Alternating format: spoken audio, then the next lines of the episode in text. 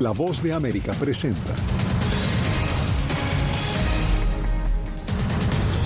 Desde el aire, Estados Unidos lanza ayuda humanitaria sobre Gaza mientras aumenta la presión internacional para investigar la muerte de más de un centenar de palestinos. Desafiando al Kremlin, miles asisten en Moscú al funeral de Alexei Navalny, el principal opositor de Vladimir Putin. Biden invita a Trump a presionar al Congreso para reforzar la seguridad fronteriza tras la visita de ambos a Texas. Y la Corte Penal Internacional deja en firme su investigación sobre delitos de lesa humanidad en Venezuela.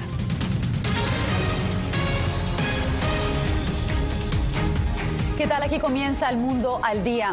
Estados Unidos anunció que iniciará el envío de ayuda humanitaria por aire a Gaza de manera inmediata. Esto luego de que más de un centenar de palestinos murieran cuando esperaban la llegada de camiones con suministros vitales. Ángela González nos reporta que cada vez son más las voces que instan a investigar ese incidente. El presidente Biden aprobó la ayuda humanitaria aérea en Gaza luego de que un centenar de palestinos murieran mientras buscaban suministros vitales de los camiones comerciales que ingresaron en el norte de la ciudad. Tendremos que ver cómo va en relación a cuánto tiempo, pero les puedo decir que este primero que viene en unos días no será el último. Será parte de un esfuerzo mayor, más prolongado y sostenido para aumentar el flujo de asistencia humanitaria. Mientras la comunidad internacional ha condenado los ataques que habrían sido perpetrados por fuego israelí cuando la multitud se abalanzó hacia los camiones. En su red social X, el presidente Gustavo Petro dijo que Colombia suspende toda compra de armas a Israel desde la cumbre de la CELAC, el presidente brasileño Luis Ignacio Lula acusó al ejército israelí de cometer genocidio en Gaza. Cancilleres de Chile y México se unieron a una reunión en torno al tema. El alto representante de la Unión Europea, Josep Borrell, en su red social X, dijo que estas muertes son totalmente inaceptables y que privar a las personas de ayuda alimentaria constituye una grave violación de los derechos humanos internacionales. La canciller canadiense hizo un llamado al cese al fuego. La violencia debe parar. No se puede atacar a los civiles y al final del día debemos asegurarnos de que se envíe ayuda internacional a Gaza y que las personas estén protegidas cuando vayan a buscar la ayuda que necesitan para sobrevivir. Por eso hacemos un llamado a ambas partes para que respeten la decisión de la Corte Internacional de Justicia y en todo momento se debe respetar el derecho internacional humanitario. Por su parte, cancilleres de Alemania y Francia pidieron investigaciones independientes y varios gobiernos de países árabes abogaron por la necesidad urgente de una acción internacional para detener las muertes en Gaza y un cese a las hostilidades a escasos días de que inicie el Ramadán el 10 de marzo. Ángela González, Voz de América. Y a Qatar llegó una delegación israelí después de unas delicadas negociaciones que tienen la meta de liberar a más rehenes. Ya han pasado 147 días desde el secuestro y los familiares están desesperados. Desde Tel Aviv, Pilar Cebrián nos informa que ellos protestaron con una multitudinaria marcha desde Gaza hacia Jerusalén. Los familiares de los rehenes caminan sin descanso y piden a su gobierno que no dude y que firme un acuerdo con Hamas para que vuelvan cuanto antes. Son ya casi cinco meses que no saben ni dónde ni cómo están sus seres queridos. Gilad levanta una camilla como si estuviera rescatando a su hijo tal, secuestrado por Hamas desde hace meses en la franja de Gaza. Es su manera de manifestarse, de pedir auxilio ante sus gobernantes. Es, algo del, militar, porque cuando algo pasa a un soldado a alguien en todo el mundo, todos los amigos los llevan al helicóptero, al hospital. Así que todo el mundo está con nosotros debajo. Ayudan a nosotros a llevar el peso que tenemos en el corazón hasta que todos vuelvan. Desde que su hijo desapareció en los ataques del 7 de octubre, su vida no ha vuelto a ser la misma. Empiezo que me voy a dormir con, eh, con píldoras para dormir, duermo 3-4 horas y después empiezo a trabajar. Como él, cientos de familias este viernes han levantado las camillas en un camino simbólico hacia Jerusalén. Saben que en las últimas semanas ha habido contactos de su gobierno con Hamas, pero temen que los hombres no sean liberados, como Dalia, que cree que sus dos cuñados no saldrán en el próximo acuerdo. Puede ser que sean clasificado por Hamas como soldados porque jamás clasifica a todos los hombres hasta 45 años como soldados mismos que ellos no lo son. Pero los ataques del ejército israelí a la población que cogía ayuda humanitaria han puesto en peligro cualquier pacto para una liberación. Ojalá que no influya en el acuerdo, no sé decir.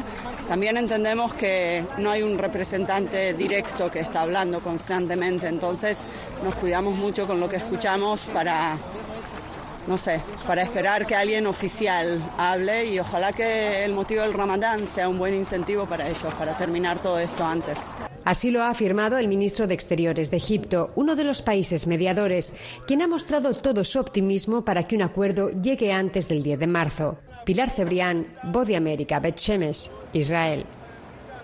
Pasamos a Rusia, donde con una masiva participación de seguidores fue sepultado Alexei Navalny, el líder opositor al presidente ruso Vladimir Putin. El funeral se desarrolló en medio de un fuerte dispositivo policial, como nos reporta Jaime Moreno. Con aplausos y arengas en contra del gobierno de Vladimir Putin, fue despedido el líder opositor Alexei Navalny. La masiva participación de simpatizantes de Navalny en el funeral estuvo acompañada por numerosos policías. El sepelio se dio a las afueras de Moscú. La madre de Navalny acompañó el féretro de su hijo hasta la tumba, en donde cariñosamente se despidió de él con el cofre abierto. La esposa de Navalny, quien no vive en Rusia, no participó del funeral por temor a ser arrestada tras las denuncias internacionales que ha hecho contra Vladimir Putin, a quien gobiernos occidentales acusan de ser el responsable por la muerte de Navalny mientras estaba encarcelado en Siberia. A decir verdad, es muy agradable para mí estar aquí en compañía de personas con ideas afines. Aquí, no sé, más de 10.000 personas y nadie se asusta. Cada uno sabe lo que quiere. En el funeral participaron varios diplomáticos, incluyendo la embajadora de Estados Unidos en Rusia, Lynn Tracy, y el embajador de Francia en Moscú, Pierre Levy. La disputa entre la familia de Navalny y el gobierno ruso para que el funeral fuera privado llevó a que varias iglesias se negaran a celebrar la ceremonia religiosa. Inclusive, fue difícil encontrar un conductor para la carroza fúnebre, según lo reportó el equipo de Navalny. De acuerdo con el equipo de Navalny, el certificado de defunción del principal líder opositor de Putin atribuye la muerte a causas naturales. Jaime Moreno, Voz de América.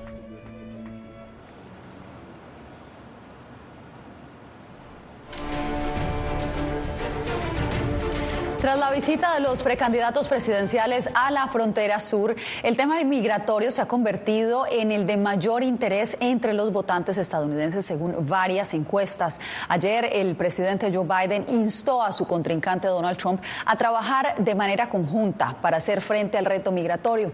Paula Díaz, cuéntanos cómo lo recibió el exmandatario el exmandatario republicano culpó al presidente Biden por la masiva llegada de inmigrantes y por los crímenes que algunos de ellos cometen. Mencionó el reciente caso de Georgia, donde un inmigrante es el acusado de asesinato. Entre los activistas pro inmigrantes consultados señalan que estos discursos de ambos fueron solo palabras, nada de hechos como un show político y un evento de campaña sin soluciones reales. Así calificaron activistas proinmigrantes en Washington la visita a la frontera de Texas con México del presidente Joe Biden y el expresidente Donald Trump. En el estado de Texas y a unos 600 kilómetros uno del otro, presentaron sus ideas sobre cómo mejorar la seguridad fronteriza. Esto no era nada real para resolver los problemas que existen en la frontera. Esto era más para, para dar un show político. Biden le pidió a Trump trabajar juntos para que el Congreso apruebe la propuesta de ley bipartidista que daría fondos a la seguridad fronteriza. Esto es lo que le diría al señor Trump. En lugar de jugar a la política con este tema, en lugar de decirle a los miembros del Congreso que bloqueen esta legislación, únase a mí o me uniré a usted para decirle al Congreso que apruebe este proyecto de ley de seguridad bipartidista. En su respuesta, el exmandatario afirmó que Estados Unidos está invadido por lo que llamó el crimen migratorio de Biden. Estas son las personas que vienen a nuestro país y vienen de cárceles, y vienen de prisiones, y vienen de instituciones mentales, y vienen de manicomios y son terroristas. Se les está permitiendo entrar en nuestro país y es horrible. Al mismo tiempo que se emitían los discursos, un juez federal en Texas impidió que funcionarios estatales implementen la ley SB4, que les habría permitido arrestar, encarcelar y procesar a inmigrantes que cruzan a Estados Unidos ilegalmente. En respuesta, el gobernador Greg Abbott aseguró que no descansará hasta asegurar su frontera. Estados Unidos está siendo invadido y debido a que Joe Biden no está haciendo su trabajo para intensificar y asegurar la frontera, Texas ha invocado la autoridad que nos otorga el título 1, sección 10 de la Constitución de los Estados Unidos. Entre tanto, en Georgia, impulsan una medida para obligar a todos los departamentos de policía a ayudar a identificar inmigrantes que se encuentran ilegalmente en el país, arrestarlos y deportarlos. La medida fue tomada después de que una estudiante de enfermería sufriera un ataque mortal en el campus de la Universidad de Georgia, presuntamente a manos de un inmigrante indocumentado de origen venezolano. Los activistas proinmigrantes con los que hablamos aseguran que Trump no permitirá que pase ninguna legislación bipartidista que solucione el problema en la frontera, porque la crisis migratoria es su principal tema de campaña. Paula, y justamente en la ciudad fronteriza de San Diego, organizaciones defensoras de los derechos de los migrantes reclaman más ayuda al gobierno federal para atender la cantidad de personas que están llegando diariamente. Alex Segura nos da la más reciente información desde San Diego. Las autoridades de San Diego, en California, están abrumadas por la llegada incesante de migrantes a su ciudad. Estamos recibiendo entre 600 y 900 migrantes cada día. Va cambiando. Estas cantidades han superado las expectativas y han agotado los fondos locales destinados a la recepción de migrantes. Por un tiempo el condado de San Diego se ocupaba de recibir a estos migrantes, pero nos estaba costando un millón y medio de dólares al mes. Eso era dinero local que debería ser destinado a nuestra crisis de personas sin hogar. Sin dinero local son las organizaciones por los derechos de los migrantes las que se están encargando de ayudar a los cientos de personas que cruzan la frontera con Tijuana a diario. También reclaman más asistencia federal sigue siendo nuestro gobierno federal el que no responde. Uh, sí ha habido fondos que llegan, pero es una cantidad mínima comparada con la necesidad. A pesar de estas demandas, el abogado experto en inmigración Giacomo Bejar, con más de 40 años ejerciendo en San Diego, opina que el gobierno no tiene la obligación de actuar. El gobierno no tiene ninguna obligación de eh, mantenerlos o de darles cualquier tipo de beneficio, al menos que den la prueba que sí eh, califican por asilo político. La situación en San Diego a nivel político está bloqueada. Por un lado, las autoridades locales no quieren desprender más fondos públicos y por el otro, el gobierno federal todavía no ha dado un paso al frente para solventar esta crisis migratoria. Alex Segura, Voz de América, San Diego. El expresidente Donald Trump llegó al tribunal de Florida, donde una jueza fijará una fecha para el juicio por el presunto manejo inapropiado de documentos clasificados. Actualmente el juicio está programado para el 20 de mayo.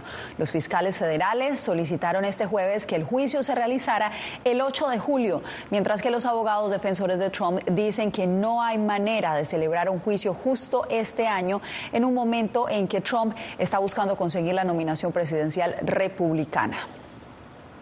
La Corte Penal Internacional puso freno a la intención del presidente Nicolás Maduro de detener el caso en su contra por presuntos delitos de lesa humanidad.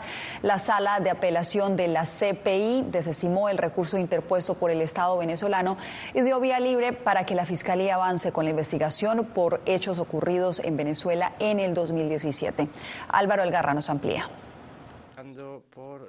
La sentencia que da luz verde a la investigación de la Fiscalía de la Corte Penal Internacional contra Nicolás Maduro como presunto autor de delitos de lesa humanidad fue dictada este viernes en una audiencia pública celebrada en La Haya. La decisión se emitió en presencia de la Fiscalía de la Corte Penal Internacional, representantes del Estado venezolano y la Oficina Pública de Defensa de las Víctimas.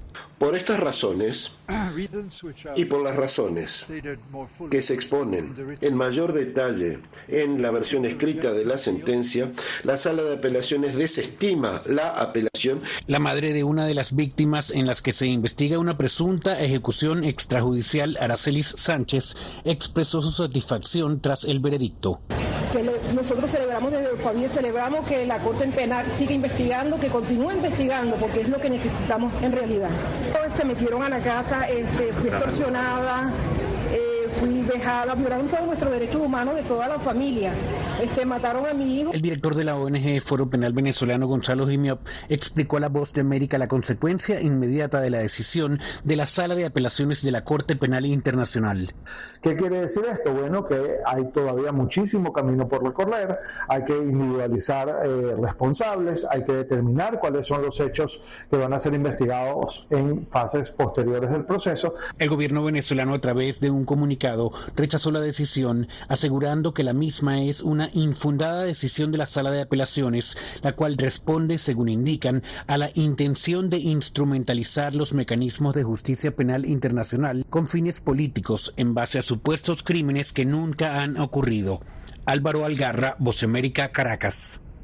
Regresamos en instantes desde El Salvador con las preocupaciones que surgen sobre las elecciones de autoridades locales de este domingo.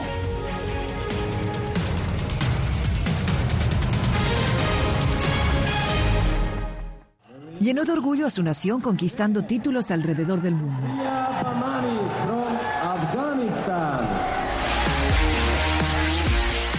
Sin embargo, como mujer que desafía las expectativas de género en Afganistán, su vida, triunfos y carrera están ahora en grave peligro. Rompiendo un tabú. Ahora, en todas las plataformas de La Voz de América que empiecen a callar a periodistas, que empiecen a callar medios. Periodismo, la prensa libre importa. Una producción especial de La Voz de América. Porque al final lo que está en juego no solo medios de comunicación, sino la democracia de un país. Disponible en vozdeamerica.com. En medio de la guerra, una mujer debe enfrentar su embarazo sola mientras su esposo lucha por defender a su patria.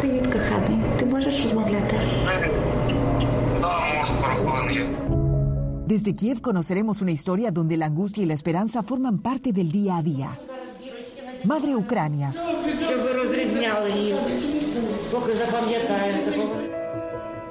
Disponible en todas las plataformas de La Voz de América poder eh, recuperar la libertad de prensa. Periodismo, la prensa libre importa. Una producción especial de La Voz de América. Se ejerció esta profesión con mucho miedo. Disponible en vozdeamerica.com.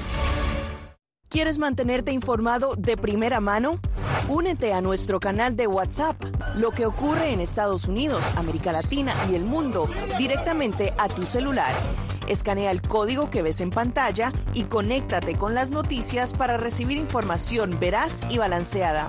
Noticias de última hora, reportes originales y verificación de información. Porque en La Voz de América, la prensa libre importa.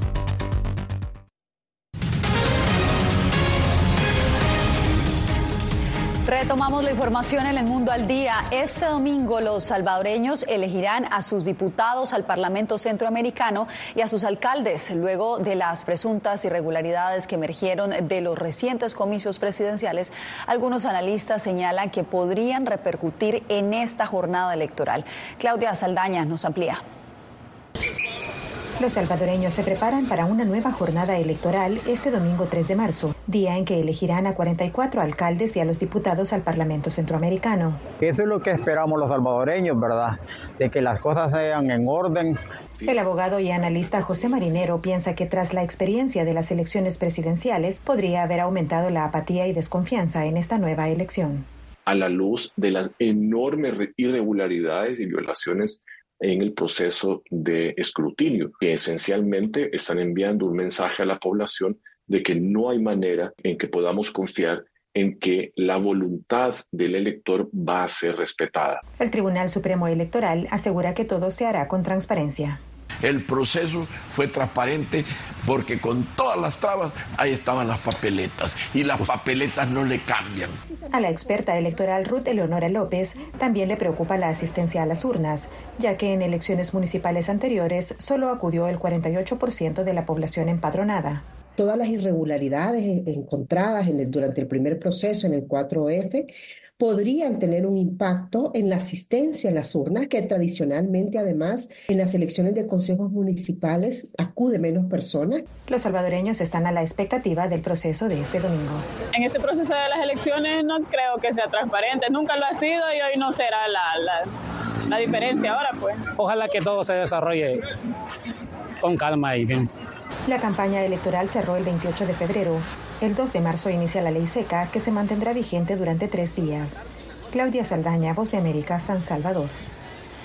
Este primero de marzo se conmemora el Día Nacional del Periodista en Nicaragua bajo un panorama desalentador. El exilio de más de 200 reporteros y el cierre de más de 50 medios de comunicación en los últimos cinco años ha forzado a muchos a abandonar el oficio. El reporte lo tiene Donaldo Hernández. Periodistas nicaragüenses exiliados en Costa Rica aprovecharon su Día Nacional para recordar que su colega Víctor Ticay cumplirá un año en prisión tras ser sentenciado por supuesta traición a la patria. El periodista Víctor Ticay, que ya va para el año de estar privado de su libertad simplemente por ejercer su deber de informar. La organización Periodistas y Comunicadores Independientes de Nicaragua considera que la profesión atraviesa su peor crisis desde el fin de la guerra en 1990, pues más de 50 medios de comunicación han sido cerrados y más de 200 reporteros han sido forzados al exilio. Ya llevamos más de 240 periodistas exiliados eh, a esto por la desnacionalización y destierro. Cada día es mucho más difícil, por la escasez de fuentes de financiamiento. Y otro de los retos es el futuro del oficio. La periodista Erika Rosales explica que las universidades que impartían la carrera de periodismo han sido cerradas por el Estado. Las carreras de periodismo ya no son una opción para la juventud. Sin embargo, funcionarios como el jefe del ejército de Nicaragua acusan a los periodistas de ser opositores del gobierno. Los medios de comunicación impulsan campañas mediáticas brutales de desprestigio. Mientras periodistas informan desde el exilio, el gobierno nicaragüense sigue fortaleciendo su alianza con medios chinos y rusos, que brindan capacitaciones a los medios gubernamentales. Donaldo Hernández, Voz de América. Cuando volvamos, autoridades en Florida se anticipan al enorme festival de Spring Break con una campaña para evitar fatalidades en las playas de Miami. Hola, soy Natalí Salas Guaitero, conductora de La Voz de América. Desde pequeña desarrollé un gran deseo por darle voz a aquellos que son invisibles por una u otra razón. Ya ha sido reforzada. Me enorgullece ser parte de La Voz de América, un equipo en el que la ética y la búsqueda de la verdad siempre son el norte. Ser periodista es una gran responsabilidad porque somos defensores de principios de libertad y para mantenerlos, la prensa libre importa.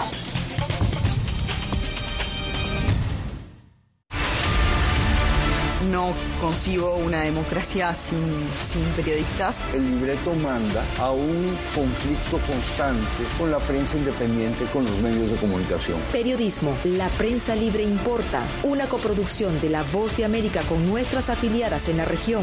Se ejerció esta profesión con mucho eh, miedo. ¿Cuántos periodistas van muertos ya?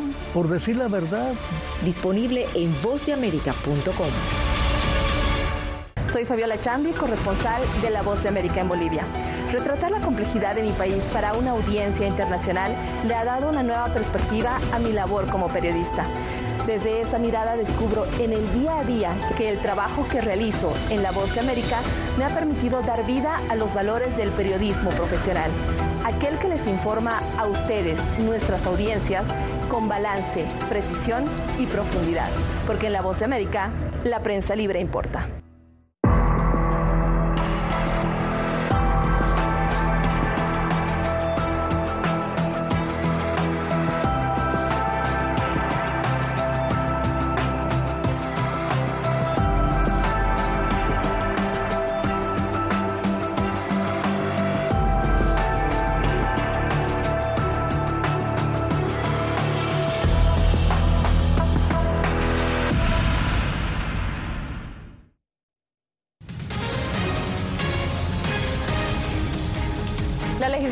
Estado de Alabama, liderada por los republicanos, aprobó una ley para proteger los tratamientos de inseminación in vitro.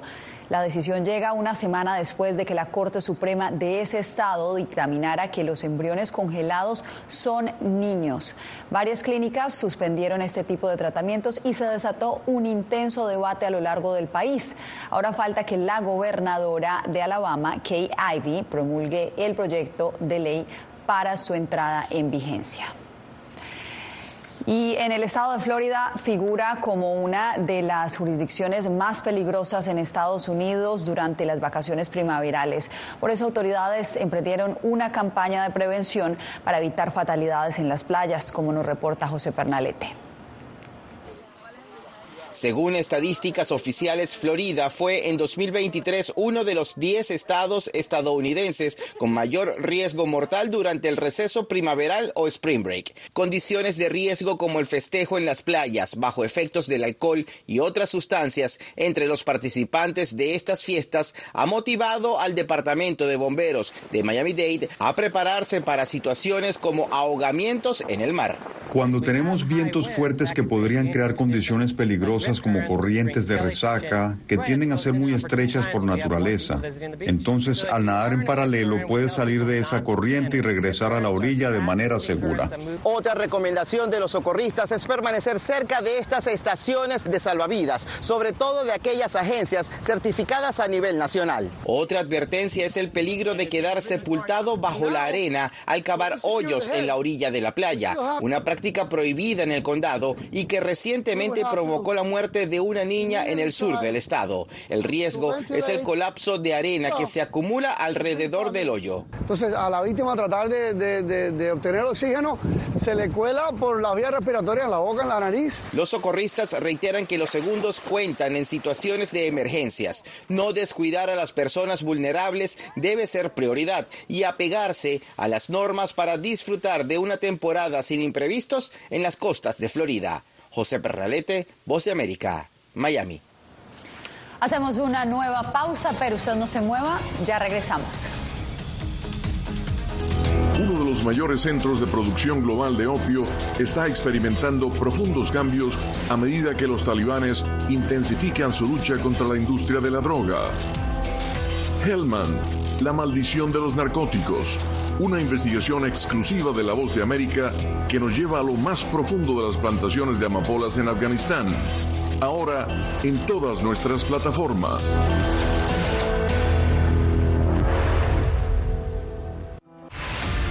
decir que son fauna. Periodismo, la prensa libre importa, una coproducción de La Voz de América y Teletica atentados directos contra los medios de comunicación. Disponible en vozdeamerica.com. Las ciudades más emblemáticas hasta los rincones más remotos del planeta. La Voz de América te trae las noticias más recientes. Con una garantía de credibilidad y balance. Como la mayor radiodifusora de noticias de Estados Unidos a la comunidad internacional, te ofrecemos una perspectiva única sobre la realidad de este país, Latinoamérica y el resto del mundo.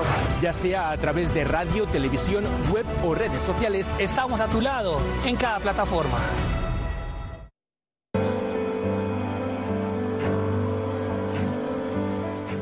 Motivado por la defensa de la libertad y la democracia en el mundo, este estadounidense dejó todo y se marchó a Ucrania para hacer un trabajo humanitario arriesgando su vida, transportando suministros, alimentos y medicinas a los territorios del este de Ucrania, bajo asedio. Aquí para ayudar. Disponible en todas las plataformas de La Voz de América. Siento miedo de ejercer periodismo. Periodismo. La prensa libre importa. Una coproducción de La Voz de América y Teleamazonas. Siento miedo de decir que soy periodista. Disponible en vozdeamerica.com. People think these mass shootings are, they all think it's not going to happen to them until it happens to them. Periodismo, la prensa libre importa. You know, I never thought it would happen to me. Disponible en vozdeamerica.com.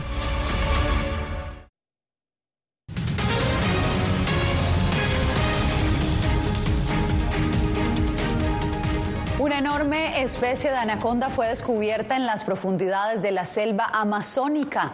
Sucedió durante el rodaje de un documental presentado por el actor Will Smith para National Geographic y Disney en las tierras de la tribu Guarani al oriente de Ecuador.